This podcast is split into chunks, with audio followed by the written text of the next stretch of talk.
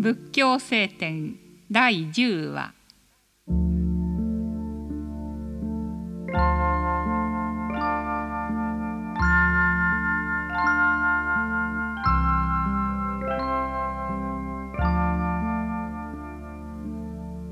金持ちではあるが愚かな人がいた。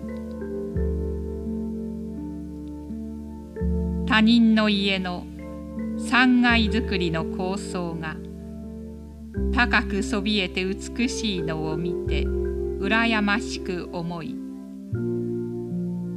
自分も金持ちなのだから高層の家を作ろうと思った。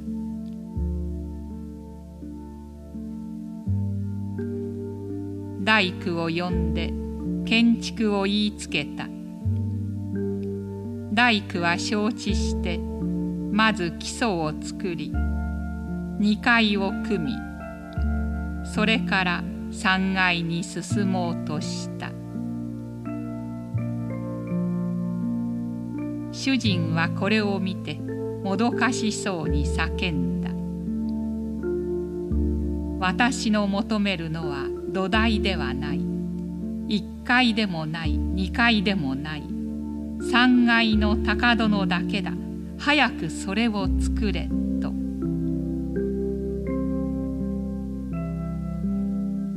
愚かな者は勤め励むことを知らないでただ良い結果だけを求める。しかし土台のない3階はありえないように勤め励むことなくして良い結果を得られるはずがない。